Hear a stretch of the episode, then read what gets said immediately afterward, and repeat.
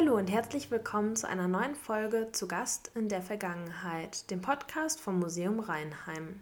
Heute darf ich euch mal wieder jemanden aus unserem Team vorstellen. Wir sprechen heute mit Gerd. Zuerst habe ich ihn gefragt, wie er zum Museum gekommen ist. Ja, mein Name ist Gerd Proll. Ich bin jetzt seit rund dreieinhalb Jahren hier, nee, seit rund drei Jahren, seit drei Jahren hier im Museum aktiv. Vor dreieinhalb Jahren bin ich in, in Altersteilzeit gegangen, so das erste halbe Jahr doch einiges zu Hause zu tun und auch im Garten. Und naja, dann hatte ich halt gedacht, bevor ich jetzt so eine Winterdepression bekomme und in tiefes schwarzes Loch falle, äh, muss ich was tun. Bin dann über die Freiwilligenagentur hier äh, ans Museum gekommen. Ah, das heißt, du hattest einfach quasi geguckt, was gibt es in Rheinheim und hast dann. Ja, die hatten zu dem Zeitpunkt, ich glaube, 54 Angebote. Okay. Da konntest du von, äh, von, von Fahrten für Behinderte oder äh, Seniorenbetreuung oder ach, was weiß ich nicht. Irgendwo hatten sie sogar einen zweiten Vorsitzenden, ich glaube, vom Obst- und Gartenbauverein gesucht.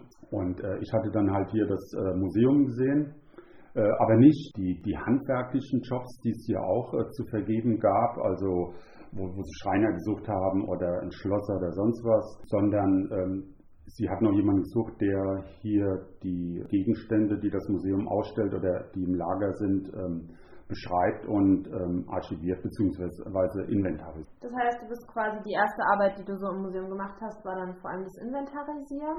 Ja. Und wie ist es heute? Also ich habe angefangen, wie halt diese gesamte Arbeitsgruppe äh, dienstags hier mit dem äh, Inventarisieren.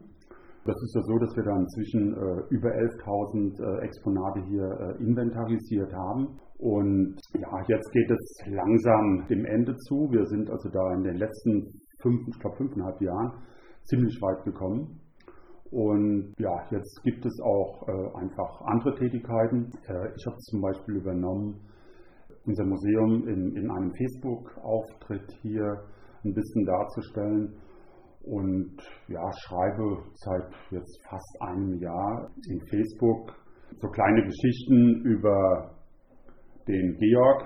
Georg, das ist, so haben wir unseren Knopfmacher genannt, der unten in dem einen Räumchen sitzt und der sich vor einem Jahr, da war ja noch alles zugewiesen, auch bei uns im Museum, halt fürchterlich gelangweilt hat. Und wir halt so dachten, oder ich mir dachte, dass, wenn schon das Museum zu ist, wir aber trotzdem den Rheinheimern das Museum nahebringen wollten und habe dann halt so kleine Geschichten und kleine Bilder dann immer gezeigt vom Museum und ja.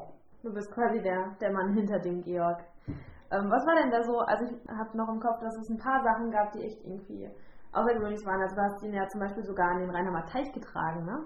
Ja, da war es warm. Urlaub hat er sich verdient. Naja, also ich muss sagen, es macht mir auch Spaß, das, das Ganze da zu schreiben. Ja, und den Georg, der ist, der wiegt nichts. Ist ein ganz leichter Bursche, den habe ich halt wirklich, den kann man unter den Arm nehmen. Und dann habe ich ihm halt mal den Rheinheimer Teich gezeigt. Ich habe ihm ein Sonnen Sonnenblumenfeld gezeigt. Und ich habe nämlich gesehen, dass auf Facebook überall, wo Sonnenblumen fotografiert werden oder diese Calendula-Felder da, da gibt es dann 100.000 Likes und habe ich gedacht, das können wir doch auch, mein Freund Georg und ich. Ja, es waren jetzt nur 100 und auch die nicht, aber nein, Scherz beiseite.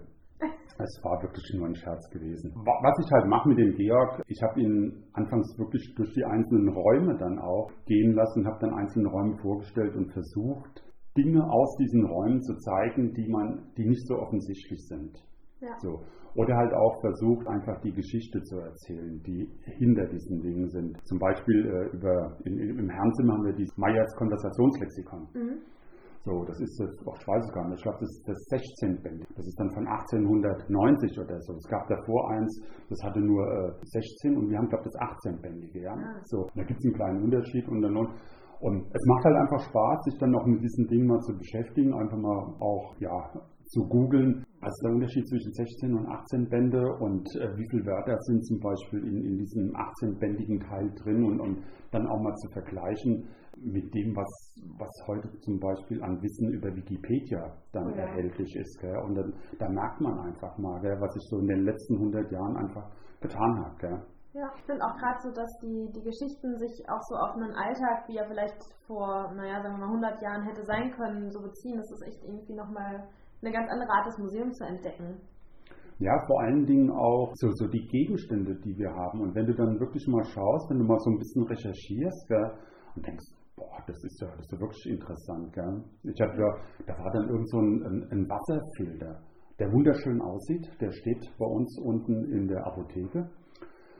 Und habe dann mal so recherchiert und bin dahinter gekommen, diese Firma, die gibt es heute tatsächlich noch. Gell? Und hat mir dann auch eine Frau äh, geschrieben, der wäre ja wunderschön und sie hätten auch einen, aber nicht, also sie hätten einen ganz modernen, den hätten sie, glaube ich, im Wohnwagen oder so. Gell? Ja. Und kann man also sehen, der fand auch interessant, wir haben einen Elektroofen in der, in der Küche, in der neuzeitlichen Küche, ja. in der 50er, 60er Jahre Küche und stand jetzt nur Buderus drauf, aber ich weiß, ich habe das Modell nicht gefunden und habe dann recherchiert und bin dahinter gekommen, da gibt es ein Museum von Buderus mhm. oben in, in Wetzlar und die haben sich mein Anliegen, weil ich wollte ein paar Informationen haben, sie haben sich das dann angeschaut. Und ich hatte ihr ein Bild geschickt von dem Herd und von dem Kessel, der drauf ist und äh, da hat das Museum mir geantwortet und sagt, das ist ja lustig, weil sie haben das gleiche Modell mit dem gleichen Kessel bei sich in der Ausstellung stehen. Gell? Also da hat man dann auch einfach mal so, so den, den Kontakt mal zu einem anderen Museum, gell? weil ja. alles, alles weiß Google halt auch nicht und ja. da ist es halt gut, wenn man doch mal ja, auf Fachleute zurückgreift. Gell? Ja, das stimmt. Wenn du, wenn du so erzählst, dass du den Georg ja quasi durch alle Räume geführt hast, hast du eigentlich auch persönlich einen Raum, den du, wo du sagen würdest, das ist dein Lieblingsraum? Hm, nö. nö, weil wir, wir, haben, ich glaube, wir haben 14 Räume ohne, ohne die ganzen Lagerräume und, und, und Dachböden. Und ich sag, jeder Raum, jeder Raum hat ja seine eigene Geschichte, hat, hat seinen eigenen Flair und ich glaube, einen Raum jetzt als Lieblingsraum zu bezeichnen, ich glaube, da würde ich den anderen Räumen Unrecht tun. Gell? Und weil, nein, also man, egal wohin man geht, äh, man fühlt sich in jedem Raum wohl und man, ja. man findet auch in jedem Raum etwas. Gell? Und selbst wenn man oft hier ist, man, man entdeckt auch nochmal was Neues. Gell? Und auch dadurch, ähm, durch die äh, Wechsel, wechselnden Ausstellungen, die wir machen, gell, gewinnt natürlich auch jeder Raum nochmal. Er, er, sieht dann auch an, einfach anders aus. Gell. Wenn ich ja. einen Raum habe und, und dekoriere den heute, wir hatten damals die 20er Jahre Ausstellung gehabt gell, und, und habe den, den ganzen Tisch unter der Glasplatte dekoriert mit, mit Informationen über das Volkshaus. Ja über den Bau des Volkshauses mit einem Mitgliedsausweis und und und. So, und heute ist der ganze Tisch dann dargestellt ähm, mit, mit, mit, Spielen, gell? alte, alte Hallmark-Spiele und und und, gell? wo wir auch einladen, hier, du kannst das auch ausprobieren, du kannst die Figuren auch mal anfassen, gell? Dann, dann wirkt der Raum auch wieder ganz anders. Gell? Und das ist halt einfach das Schöne. Also wie gesagt, Lieblingsraum nicht, da, nein, gibt es nicht. Ja, aber das, das ist tatsächlich auch ein guter Punkt. Wir haben ja jetzt gerade relativ neu noch die, die Spieleausstellung eröffnet und das sieht wirklich wieder alles anders aus. Also ich bin das erste Mal hier gewesen, als die 20er Jahre Ausstellung war und habe dann schon gedacht, so wow, man findet in jedem einzelnen Raum was zum Thema. Es ist kein Raum quasi ausgespart und jetzt ist es mit den Spielen wieder so. Auf einmal ist im Herrenzimmer kann man was, was puzzeln und im, in der Apotheke kann man Stadt, Land, Fluss spielen. Das ist irgendwie sehr wandelbar, unser Museum. Ja, Zumal wir haben ja jetzt auch mit der neuen Ausstellung einfach gezeigt, es muss nicht immer die, die neueste, modernste Technik in so einem Spiel sein. Ja.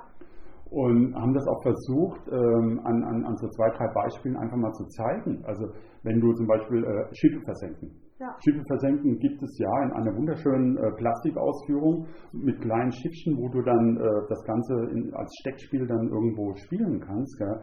Aber die meisten Leute, die hierher kommen, werden sich daran erinnern, Schiffe versenken hat man früher in der Schule unter, unter der Schulbank gespielt. Ja? ja. Und das kann man heute auch noch so machen. Und ich finde, das ist auch das Schöne, das kann man auch seinen Kindern oder Enkelkindern einfach mal zeigen. Ja?